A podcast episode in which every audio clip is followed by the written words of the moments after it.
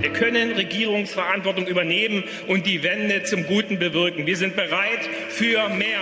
AfD-Chef Tino Kruppalla bei der Eröffnung des Bundesparteitags in Magdeburg heute Vormittag. Der ist unser erstes Thema gleich hier im Update von Was jetzt, dem Nachrichtenpodcast von Zeit Online. Wir schauen außerdem erneut nach Niger, wo sich zwei Tage nach dem Militärputsch ein General zum neuen Machthaber erklärt hat. Der starke Mann hier am Mikrofon bin ich, Moses Fendel. Schön, dass Sie dabei sind. Es ist Freitag, der 28. Juli und der Redaktionsschluss für diesen Podcast ist 16 Uhr. Warum kandidieren PolitikerInnen für ein Parlament, das sie am liebsten abschaffen würden? Um es von innen heraus abschaffen zu können. Wir kennen ja alle das mittlerweile ziemlich ausgeleierte Goebbels-Zitat von den Wölfen und Schafen, auf das auch der rechtsextreme Björn Höcke in einer Rede vor fünf Jahren angespielt hat. In Magdeburg hat heute der Bundesparteitag der AfD begonnen. 600 Delegierte haben sich in der Hauptstadt von Sachsen-Anhalt versammelt. Zum Auftakt hat der Bundesvorsitzende Tino Kropalla bekräftigt, dass seine Partei bei den Landtagswahlen in drei ostdeutschen Bundesländern im kommenden Jahr Regierungsverantwortung anstrebt, und zwar in Sachsen, Thüringen und Brandenburg. Tillmann Steffen aus unserem Politikressort beobachtet für uns die AfD und ihren Bundesparteitag. Hallo Tillmann. Hallo Moses. Wie ist der Parteitag denn bisher gelaufen und wie haben sich die aus Sicht der AfD sehr guten Umfragewerte auf die Debatten ausgewirkt? Streng genommen, äh, große Debatten gab es am ersten Tag dieses Parteitags noch gar nicht. In Erinnerung geblieben ist vor allem eben eine Rede von Parteichef Tino Kropalla, in der er die äh, üblichen außenpolitischen und energiepolitischen Kritikpunkte der AfD eben dann noch äh, abgerundet hat mit äh, Bemerkungen zur Führung. Er sagt dann einfach, die Harmonie in der Führung ist groß, die Harmonie in politischen Sachfragen ist groß geworden.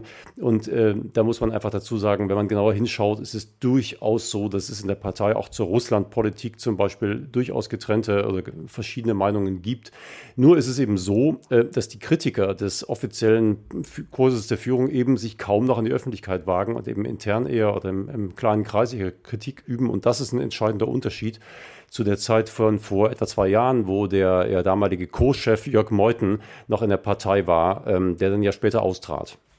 Ähm, Kropala erwähnte auch tatsächlich die Umfragen, die du schon ansprachst, 22 ne, Prozent, das ist so viel wie nie. Er sagt aber auch dazu, man muss das mit Demut nehmen, denn Umfragen sind noch keine Wahlergebnisse. Und das sehen doch einige in der Partei so und bremsen ein ähm, bisschen die Euphorie, denn äh, hohe Umfragewerte bergen auch immer die Gefahr, dass die, die Basis einfach dann sagt, ja, es läuft ja, wir müssen gar nichts mehr tun.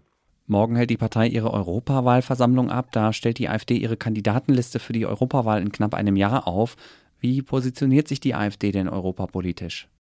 Bisher war es ja so, dass sie vor allem eben angetreten ist äh, auf Europaebene, um einfach das, die EU abzuschaffen oder sie, sie zu reformieren.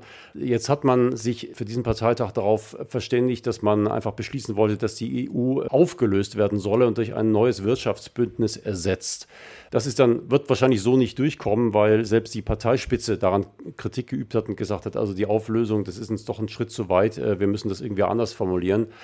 Kropala hat in seiner Rede auch darauf hingewiesen, dass die bisherige Arbeit der AfD-Abgeordneten im Europaparlament noch gar nicht so wirkungsvoll war, wie er sich das eigentlich vorstellt. Und damit vergrößert er im Grunde genommen den Widerspruch noch ein Stück weit, indem er einerseits sagt, wir müssen dort Politik machen, andererseits will ja eben die AfD das Europaparlament oder überhaupt die europäischen Institutionen in dieser heutigen Form auflösen. Ja, diese Widersprüchlichkeiten, die konzentrieren sich ja auch in einer Personalie. Ne? In einem Text für Zeit Online hast du einen EU-Abgeordneten der AfD porträtiert. Maximilian Krah heißt der, der kommt aus Dresden und den könnte die AfD morgen zu ihrem Spitzenkandidaten machen. Tillmann, was ist das für ein Typ und inwiefern symbolisiert er die Europapolitik seiner Partei? Krah ist von der Person her ein wirklich erzkonservativer Mensch, ein sehr katholischer Mensch. So inszeniert er sich immer wieder auch öffentlich. Und gesellschafts- und migrationspolitisch muss man ihn auch ganz klar einfach im rechtsradikalen Lager bei Björn Höcke, der Partei, eben verorten. Charakteristisch für Krah ist, dass er im Prinzip die, die Provokateure nochmal äh, provoziert, indem er eben so Dinge sagt, wie zum Beispiel die AfD, die muss von den Grünen lernen, ihre Umgebung, ihr politisches Vorfeld zu pflegen, wo man ja weiß, dass die AfD die Grünen quasi seit Jahren als ihren politischen Erzfeind betrachten. Solche Widersprüche zeigt Krah immer wieder und ähm, die Frage ist, ob das seine Wahlchancen wirklich so steigert, wie er sich das selbst vorstellt. Danke dir, Tillmann. Ja, sehr gern. Und einen konkreten Beschluss hat der Parteitag übrigens schon gefasst. Die Delegierten haben beschlossen, dass die AfD dem Bündnis Identität und Demokratie beitritt. Das ist ein Dachverband rechter Parteien in Europa, in dessen Fraktion die AfD schon seit vier Jahren Mitglied ist. Zur ID gehören unter anderem die italienische Lega, der französische Rassemblement National und die österreichische FPÖ. Ungefähr 8000 Menschen sind in Deutschland letztes Jahr an den Folgen von Hitze gestorben. Bundesgesundheitsminister Karl Lauterbach von der SPD will, dass es dieses Jahr nur noch halb so viele sind. Das ist ein Teil des nationalen Hitzeschutzplans, den er heute zusammen mit Hausärzten vorgestellt hat. Hier geht es auch darum, dass in den Praxen entsprechende Plakate aushängen werden, dass aber auch die Hausärzte ganz gezielt die Patientinnen und Patienten hier ansprechen werden, die besonders äh, vulnerabel sind. Besonders gefährdete Gruppen wie ältere Menschen sollen also vor Hitze besser gewarnt und darüber informiert werden, wie sie sich schützen können. Der Hitzeschutz sei jetzt stärker integriert in das Nachrichtengeschehen als früher. Geplant sind in Zukunft auch Warnungen per SMS und über die offizielle bundesweite Warn-App Nina. Schon jetzt steht fest, dass der Juli weltweit der heißeste Monat war, der jemals gemessen worden ist. Zwei Tage nach dem Militärputsch in Niger hat das Land einen neuen Machthaber, zumindest behauptet er das von sich.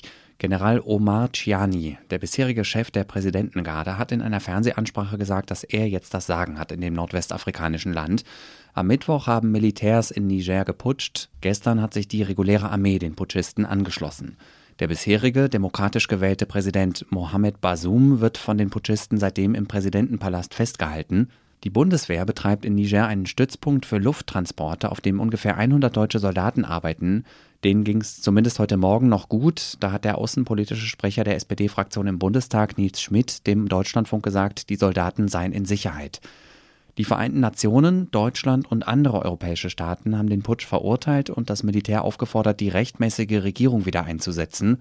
Für die EU ist die Lage in Niger wichtig, weil es eines der wichtigsten Transitländer für afrikanische Migranten ist, die übers Mittelmeer nach Europa wollen. Mit Niger verliert der Westen nach Mali und Burkina Faso einen weiteren Verbündeten in der Sahelzone. Auch in diesen beiden Nachbarländern hat das Militär die Macht an sich gerissen, die Juntas haben sich vom Westen distanziert und Russland angenähert. Wenn Sie mehr dazu wissen wollen, hören Sie gerne nochmal unser Update von gestern. Da hat Pia Rauschenberger ausführlich mit Zeitautor Isio Erich darüber gesprochen. Apropos Russland und Afrika. Heute geht in St. Petersburg der zweitägige Russland-Afrika-Gipfel zu Ende. Russlands Präsident Putin hat angekündigt, die diplomatischen, wirtschaftlichen und militärischen Beziehungen weiter auszubauen. Er hat außerdem seine Zusage nochmal bekräftigt, afrikanischen Ländern russisches Getreide und andere landwirtschaftliche Produkte zu schenken. Gestern hatte Putin erklärt, Russland wolle in den nächsten drei bis vier Monaten bis zu 50.000 Tonnen Getreide nach Burkina Faso, Simbabwe, Mali, Somalia, Eritrea und in die Zentralafrikanische Republik liefern. Mehrere afrikanische Länder hatten zum Teil deutlich kritisiert, dass Russland das Getreideabkommen mit der Ukraine nicht verlängert hat, weil sie fürchten, dass Getreide auf dem Weltmarkt dadurch teurer wird und die Menschen in ihren Ländern hungern. Denn die Ukraine gehört seit Jahren zu den wichtigsten Getreideexporteuren der Welt. Unter anderem Südafrika und Kongo haben Russland aufgefordert, den Krieg in der Ukraine zu beenden und über eine afrikanische Friedensinitiative zu beraten. Putin hat gesagt, dass Russland die Pläne prüfen werde. Wir respektieren ihre Initiativen und prüfen sie sorgfältig, sagte Putin. Was noch? Suchen Sie noch nach einem Ehrenamt? Haben Sie schon mal über ein Engagement als Schildkrötenwächter nachgedacht? Dafür müssten sie allerdings an die türkische Mittelmeerküste ziehen, genau gesagt in den kleinen Ort Çırağlı im Süden der Türkei, nicht weit weg von der Touristenhochburg Antalya.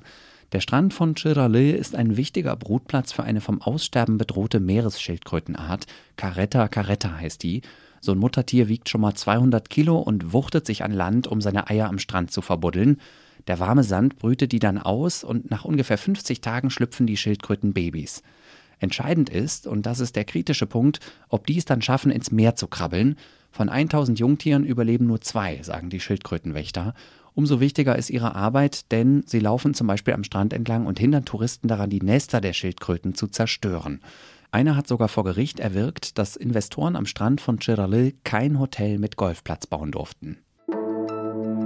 So, hoch die Hände, Wochenende. Wir sind natürlich trotzdem für Sie da. Morgen früh zum Beispiel spricht Lisa Kaspari über eine Zeckenart, die dafür sorgen könnte, dass wir bald alle vegan leben. Ich bin Moses Fendel. Tschüss und bis bald. Ich habe den heutigen Tag aus der Distanz erlebt, werde dann am Samstag zur Wahl der Kandidaten für das Europaparlament dann anwesend sein. Und dort wird ja dann auch das Wahlprogramm debattiert. Das wird sehr, sehr, sehr, sehr spannend.